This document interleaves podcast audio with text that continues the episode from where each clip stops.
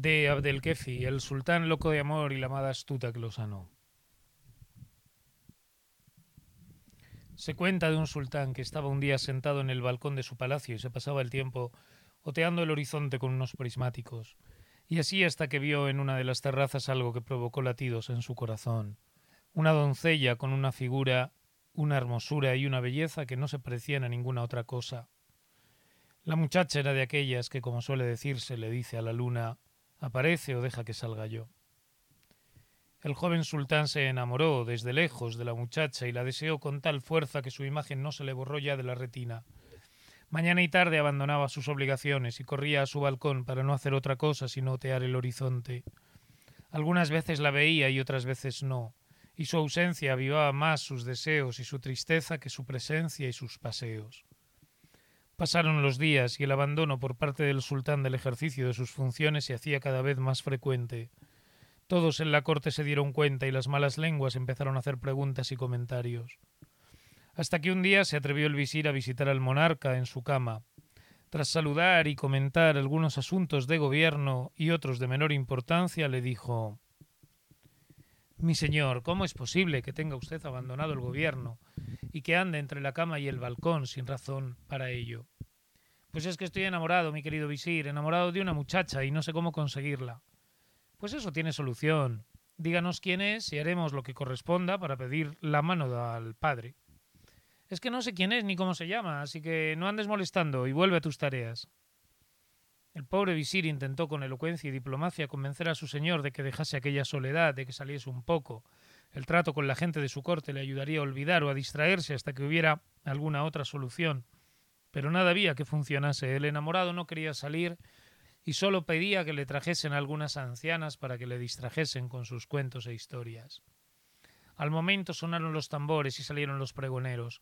Por cada barrio se hizo el anuncio de que todas aquellas mujeres que supiesen contar cuentos e historias se presentasen en palacio.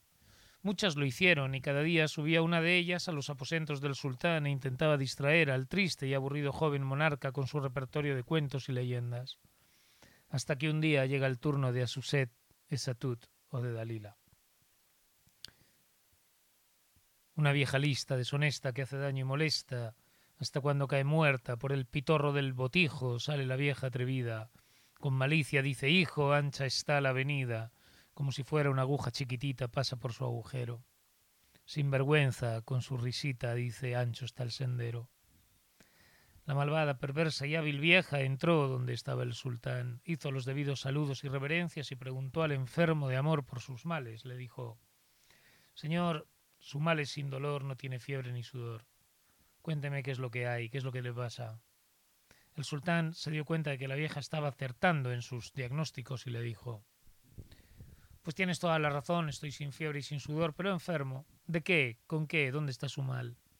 Del corazón, He visto una muchacha guapa, hermosa, que no tiene igual en el mundo. ¿Y dónde está esa belleza? Ven conmigo. Salió al balcón con la vieja, le entregó los gemelos y le pidió que mirase a la terraza en la que solía ver a la muchacha. Tomó la vieja los gemelos y empezó a buscar de terraza en terraza hasta que dio con aquella en la que estaba la joven tomando el sol o contemplando con recato la ciudad. La pícara vieja, maliciosa y experimentada, calculó desde lo alto la distancia que debía de haber entre el palacio y la casa, Tomó nota de todos los detalles que podían ayudarla a reconocer la casa y volvió a decir al sultán No tenga más preocupación, señor, que me compren un canasto y pongan dentro unas telas, incienso, goma arábiga para masticar y todo aquello que se suele traer de regreso de un peregrinaje y yo me encargaré de todo. Usted no se preocupe de nada más. Como suele decirse, las órdenes del sultán están para ser obedecidas. El monarca dio las órdenes para que preparasen todo lo que la vieja había pedido, y de que se le diesen todas las facilidades. Salió la vieja en busca de la casa de la muchacha para recoger informaciones acerca de ella. Una vez las tuvo fue directamente a la casa de ella. Llamó a la puerta y apenas le abrió la madre la puerta, se echó encima de ella, abrazándola, besándola y diciendo Buenos días, hija mía, ¿cómo estás, sobrina? Pobre de mí. Mi hermana murió sin que me fuese posible volver a verla, porque yo estaba fuera, viviendo en la Tierra Santa, cerca de la tumba del profeta y hablando, mintiendo, llorando, o mejor dicho, fingiendo llorar, dejó a la madre de la muchacha sin palabras. Seguro que tú a mí no me conoces, eras muy pequeña cuando me marché. Apenas empezabas a gatear cuando me fui. Qué guapa estás, hija mía. Habló y besó a la mujer, quien no sabía qué decir ni qué hacer, pero su hija, la muchacha en cuestión, que era lista y astuta, encontró extraño el comportamiento de la vieja y no dejaba de hacer guiños a su madre, comunicándole gestos de reprobación y desconfianza. Pero la madre no le hacía caso, no era capaz de reaccionar delante de la vieja. Sin esperar a que reaccionase su madre, preguntó la muchacha de dónde salía una tía de la que no tenían noticia. La vieja le interrumpió y dijo ¿Cómo? ¿Es que nos habló mi hermana de mí? Pues si tuvo que hacerlo, seguro, y si no lo hizo, pobre de mí, olvidada hasta de mi propia hermana. Y rompió a llorar, o a fingir, mejor dicho, que lloraba. La madre, en vez de hacer caso de su hija, le dijo que, le, que se callase, que aquella señora no tenía razón alguna para mentir, y que si ella decía que era la tía que estaba en la Meca, pues así debía de ser. El que ellas no estuviesen enteradas sería por culpa del tiempo y de la distancia. Poco a poco, con habilidad y astucia, la vieja fue engatusando a la madre, quien por fin le invitó a entrar. Se sentaron en el salón y se pusieron a charlar, y así tuvo ocasión la vieja de contar sus falsos cuentos que la ingenua madre tomó por ciertos y verdaderos. Mientras hablaba, la vieja entregó a su supuesta sobrina regalos que decía traer de la Tierra Santa. La vieja dejó pasar unos días hasta que creyó que tenía asegurada la confianza de aquella ingenua mujer, y le dijo que como no tenían a nadie en la ciudad, porque al cabo de tanto tiempo no conocía ya a nadie, le gustaría ir a los baños públicos y hacerlo en compañía de su hija. A la madre le pareció bien y acordaron que el día que ella quisiera iría la muchacha con ella. Segura ya de que su plan funcionaría, la vieja fue a ver al sultán y le dijo que se alquilaba por una tarde el baño, ella se las arreglaría para llevar allí a la doncella que deseaba. El sultán dio la orden al momento y el baño fue alquilado. La vieja, en cuanto estuvo fijado el día y el lugar, marchó a ver a sus presas y a pedir a la madre que le permitiese que su hija la acompañase. La madre accedió, aunque la hija se resistía. Llamó aparte a su madre y le dijo que aquella mujer no le inspiraba que aquella mujer no le inspiraba ninguna confianza, que nunca había oído hablar de una tía suya y que estaba dejando y y que se estaba dejando engañar. Pero la madre no hizo caso de su hija y le ordenó que acompañase a su tía. A la vieja le recomendó que no tardasen y que regresasen antes de que lo hiciesen el padre y los hermanos de la muchacha. La vieja le tranquilizó y le dijo que no se preocupase y le prometió que estarían de vuelta antes del crepúsculo. Así es que se pusieron los velos y salieron. Aunque la pobre muchacha obedeció a su madre, su corazón le decía que algo iba mal, no estaba tranquila. Así que tomó una bolsa de cenizas, hizo un agujerito y fue dejando caer las cenizas por el agujero a lo largo del camino, desde la casa hasta el baño. Llamó la vieja a la puerta del establecimiento, le abrieron y entraron. Unos pasos adelante la vieja dijo Tú, dueño de la muerte, aquí tienes a tu presa. Dicho esto, se fue y dejó sola a la doncella. ¿Dónde? En un baño público, desierto y con el sultán. Él, que no tenía ni idea de cómo había organizado la vieja aquel encuentro, se dirigió a la muchacha y la condujo a un aposento en el que había comidas y bebidas preparadas para todo menos para una charla inocente entre amigos. La muchacha temblaba de miedo, se dio cuenta de que había caído en una trampa y de que le tocaba encontrar la manera de salir de allí si quería verse libre. Con una sonrisa fingida y una voz llena de pudor, hizo las reverencias, balbuceó algunas palabras y pidió permiso para ir a donde nadie podía acompañarla, es decir, al retrete. No te vas a escapar, le dijo el sultán. ¿Y por qué iba a hacerlo? respondió ella. No crea que esa señora me ha traído aquí a fuerza. Si estoy aquí ha sido por mi propia voluntad. ¿Es que voy a encontrar compañía mejor que la del mismísimo sultán? La señora me dijo que el sultán me quería y aquí estoy. Hay que creer a quien nos quiere. Si, como dice la señora, usted me ama, yo también le amo a usted. Si no fuera así, o si yo no hubiera querido venir, hubiera gritado, pedido socorro o hecho algo, pero no. He venido andando por mi propio pie y de buen grado. Nadie me ha forzado, así que no tema que me vaya a escapar. El sultán se quedó más tranquilo, pero desconfiaba. Se quitó el turbante, lo ató a la jorca de uno de los pies de la muchacha y la dejó ir al retrete. Allí se quitó ya la jorca, la ató a un cubo lleno de agua y salió pegada a las paredes hasta que llegó a la puerta de la calle. La abrió y salió corriendo siguiendo las cenizas que había dejado caer en la ida, hasta que llegó a su casa. Entró sudando, casi sin aliento, con la cara roja y casi llorando. La madre corrió asustada, llena de temor y preocupación, a recibirla. Hija, ¿qué es lo que te pasa? ¿Por qué estás sola, asustada y con esta cara? Dime, ¿qué es lo que ha sucedido? La hija soltó llorando un río de reproches contra su madre, que si eres una ingenua, que si te dije que no tenías ninguna hermana, que si ya te avisé de que la vieja no me inspiraba confianza. Y así siguió hasta que sacó todo lo que tenía en su dolorido pecho.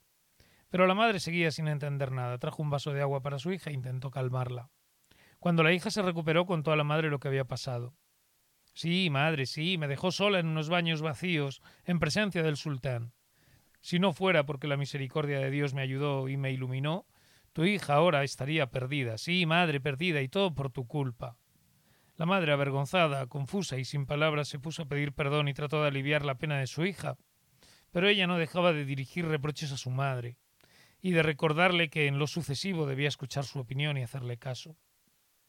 En lo que se refiere al sultán, confiado en las palabras de la joven, se quedó esperando mientras bebía algo. Tiraba de cuando en cuando de su turbante convertido en cuerda, y como sentía la resistencia pensaba que su presa seguía allí. Pero al ver que tardaba se decidió a tirar de aquel lazo con fuerza, y de pronto la jorca enganchada al cubo de agua se soltó, y con la fuerza del tirón saltó y pegó un golpe en la frente al sultán. La radia se adueñó de él no solamente por el dolor del golpe, sino por el sentimiento de frustración, humillación, engaño. Él, el sultán, con todo su poder y omnipotencia, se había dejado humillar, engañar, ridiculizar por una... y como si fuese un río desbordado soltó insultos, amenazas, promesas de venganza. Mas algo en su profundo interior le ablandaba y le dictaba lo contrario de lo que gritaba en voz alta. Una voz interior le decía que tuviese clemencia y benevolencia y le hizo ver que en aquella figura esbelta, en aquel rostro lleno de luz, en aquellos ojos de mirada dulce y penetrante, en aquel pecho prominente y apetitoso, había, en una palabra, un ángel más que otra cosa. Turbado y fuera de sí, se fue de allí y regresó a su palacio. Aquel incidente agravó la enfermedad del pobre monarca e hizo que empeorase su estado físico y mental. Pero en vez de guardar cama como había hecho antes, tomó una espada y fue a colocarse en una de las puertas de la ciudad. Allí se quedó, sentado, y detenía a cada una de las personas que entraban en la ciudad y les decía Dime sin cuidado cuál es la presa que yo tenía para hacer la mía. De mis manos ha volado, triste y solo me ha dejado. Al no saber de qué se trataba, el preguntado no contestaba, y el sultán, sin más palabras, le cortaba la cabeza y la colgaba de la muralla. Una, dos, tres víctimas empezaron a acumularse. La noticia voló por toda la ciudad y la gente empezó a tener miedo. La muchacha se enteró igual que todo el mundo y se sintió un poco culpable y por lo menos creyó que debía de haber de hacer algo para salvar vidas inocentes. Se dirigió a su madre y le dijo Madre, tú sin motivo ni razón me dejaste ir con aquella vieja bruja. Hoy quiero que me dejes marchar para ver si es posible poner fin a esta amenaza, a esta matanza. Pero hijo, ¿a dónde vas a ir tú? Basta con lo que pasaste la otra vez, cuando gracias a la ayuda divina saliste sana y salva. Así que déjate de bromas y quédate aquí tranquila. A las víctimas ya las ayudará Dios. No, madre, puesto que yo soy el origen del mal que está azotando la ciudad y su gente, algo he de hacer para acabar con esta locura del sultán. Con la ayuda del cielo lo conseguiré. Y si te pasa algo, no me va a pasar nada, ya verás. Así como me dejaste ir el otro día, déjame ir hoy, te lo ruego, es por el bien de todos. A duras penas pudo convencer a su madre, quien al final, y muy a su pesar, le dio permiso y le llenó la cabeza de recomendaciones y de consejos. Pero la muchacha tenía ya un plan preparado, así que poca atención prestaba a su madre. Se dirigió a la habitación de uno de los hermanos, eligió un traje de su talla y se disfrazó de caballero. Cuando estuvo lista, tomó uno de los caballos de los hermanos, cabalgó en él y salió de la ciudad por una de las otras puertas. Se alejó y luego regresó al galope como si llegara de un largo viaje, y entró por la puerta que estaba bajo la vigilancia del sultán. Él cuando la vio la llamó y le dijo Eh tú, alto ahí. ¿Qué es lo que pasa? ¿Qué viene esto? Dime sin cuidado cuál es la presa que yo tenía para hacer la mía. De mis manos ha volado triste y solo me ha dejado. Ella le respondió y dijo Mejor volar que vergüenza sembrar y turbantes deshonrar y también una cofia. A ver, a ver, repite lo que has dicho. Que no hace falta que lo repita, porque no hay duda que lo has entendido. ¿Te parece justo estar aquí cortando cabezas tan fuera de la razón y de la justicia solo porque no recibes de la gente una respuesta? Dicho esto, espoleó su caballo y regresó al galope a su casa. Desmontó, devolvió el caballo al establo y entró. Se quitó el traje y se sentó tranquilamente con la paz de quien ha cumplido con un deber y satisfecho su conciencia. Su madre, contenta, le preguntó qué era lo que había hecho y a dónde había ido, pero ella se limitó a repetir que todo iba bien y que todo iría aún mejor y volvió a sus labores diarias como si nada. El sultán se había quedado atónito al oír aquella respuesta. Siguió con la mirada el que tomó por caballero hasta que desapareció. Se puso luego a reflexionar sobre lo que había escuchado. Pensándolo bien, se decía, puede que aquel caballero tenga razón. No, no, es seguro que tiene razón. Lo que he hecho y lo que sigo haciendo no tiene ningún sentido, algo me pasa. Es por culpa del amor que estoy perdiendo la razón. Yo no soy un gobernante déspota ni injusto. ¿Por qué entonces me comporto de esta manera? Rumiando estas reflexiones e ideas, regresó a su palacio. Se bañó, comió algo y descansó. Una vez recuperadas sus fuerzas físicas y mentales, llamó a su visir. Él comunicó al monarca la alegría que sentía al verlo como le había conocido siempre, y se puso a su disposición para que le desease el soberano. Él confió a su visir sus sentimientos, le dijo en qué estado emocional y mental se encontraba, le dio detalles acerca de lo que había pasado con aquella vieja pícara y malvada y con las escenas del baño, y el modo en que él se había comportado, lo que había provocado la huida de la muchacha. El visir estaba al tanto de todo, por supuesto, pero por delicadeza, educación y diplomacia hizo como si nada supiese. Cuando el sultán terminó el relato de los hechos, el visir meditó un rato y le dijo al sultán ¿Y por qué no pide usted su mano y se casa con ella? No creo que haya impedimento, y ese sería el camino más lógico, más fácil y más lícito. Preguntamos por su padre y a él se le podrá pedir la mano de la hija. Encárgate tú del asunto, le dijo el sultán al visir. Con mucho gusto, señor, le respondió. Será un placer para este su servidor poder hacer algo por su felicidad.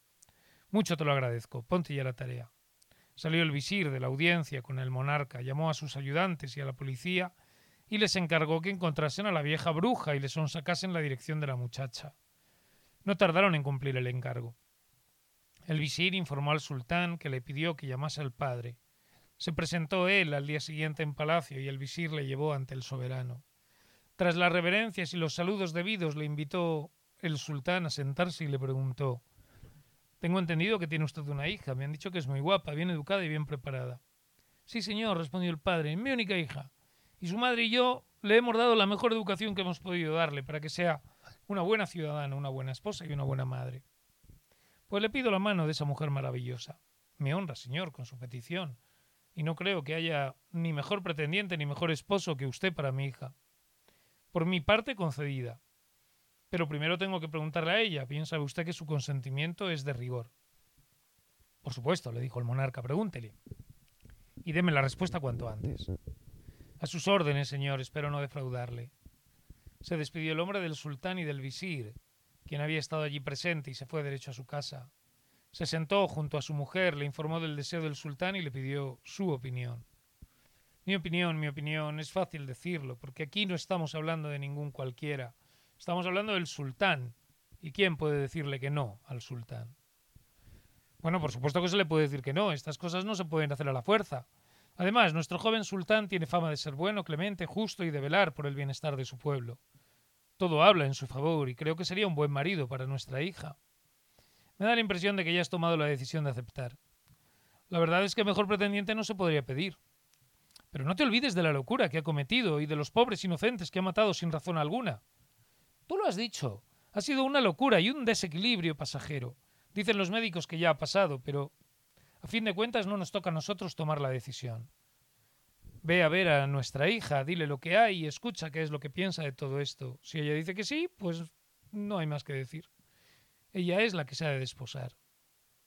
La madre no dejaba de acordarse de todo lo que había pasado antes y marchó a hablar con su hija con la firme seguridad de que ella no iba a consentir. Pero son curiosas las cosas que dan vueltas por las cabezas de las jóvenes. En contra de lo que ella esperaba, la madre encontró a su hija tranquila, receptiva, dispuesta a asumir lo que su pobre madre consideraba un gran riesgo.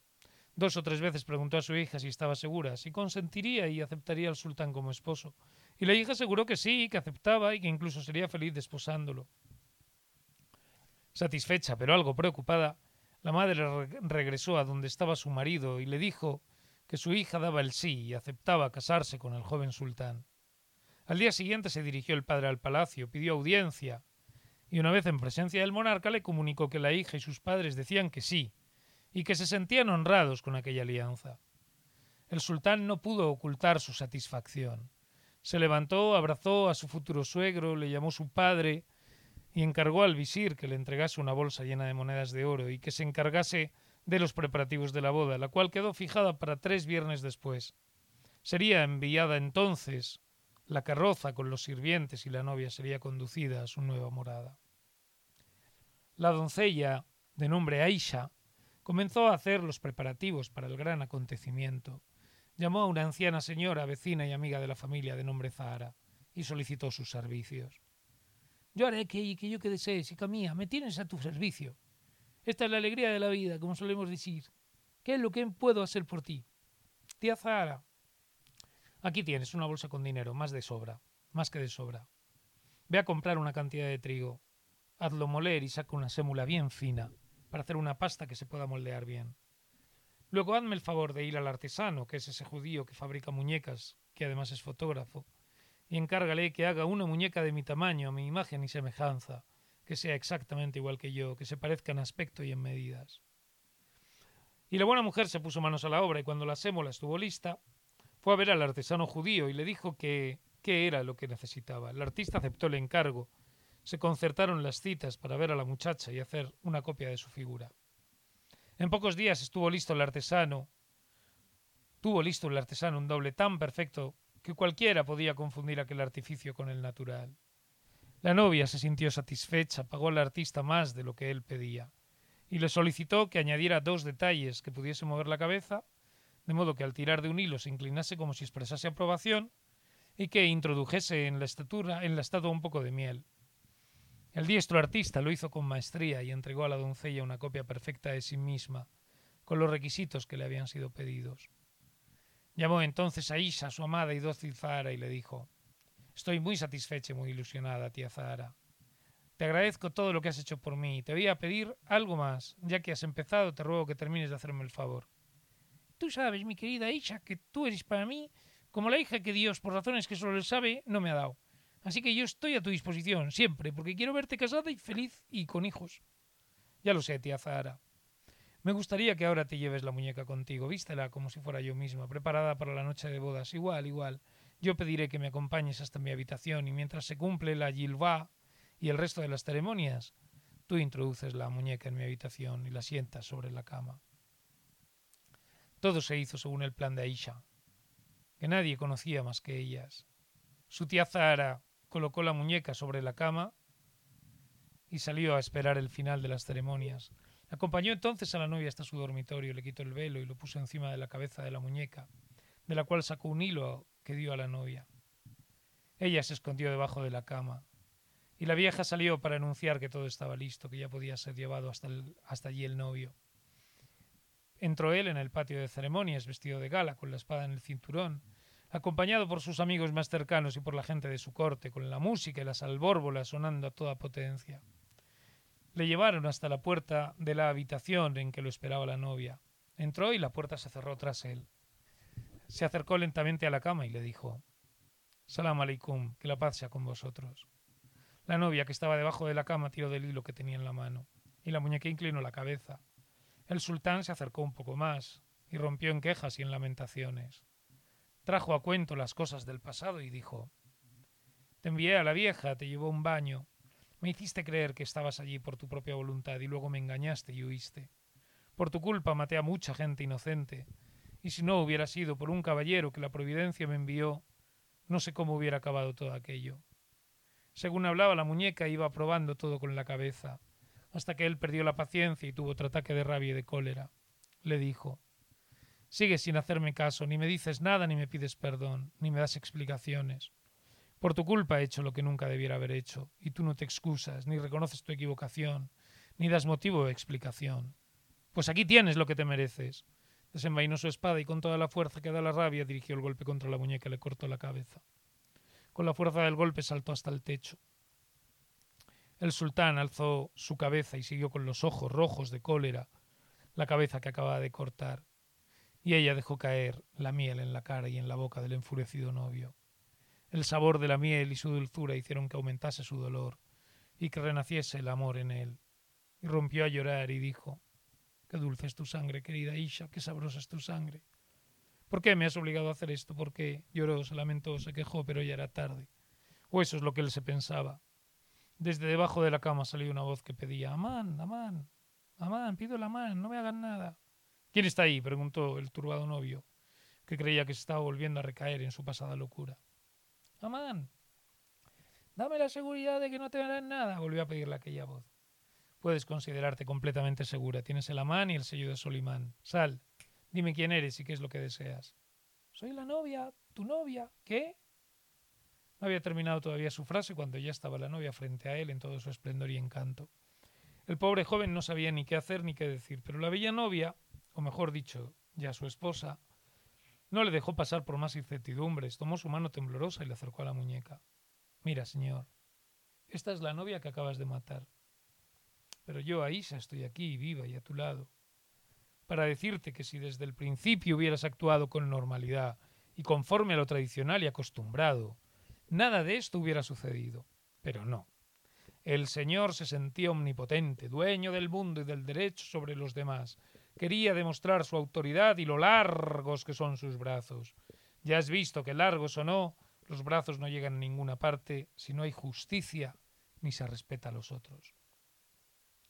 El sultán se echó en los brazos de su novia, loco, pero aquella vez de alegría y satisfacción, y le dijo mientras la abrazaba con todo su amor y su fuerza Que seas mi esposa en este mundo y en el otro también. Soy de verdad el hombre más afortunado por tener una mujer que no solo es hermosa, sino también sabia y razonable. Ese es el deseo de cualquier hombre. Que Dios te bendiga y que juntos nos colme de sus favores.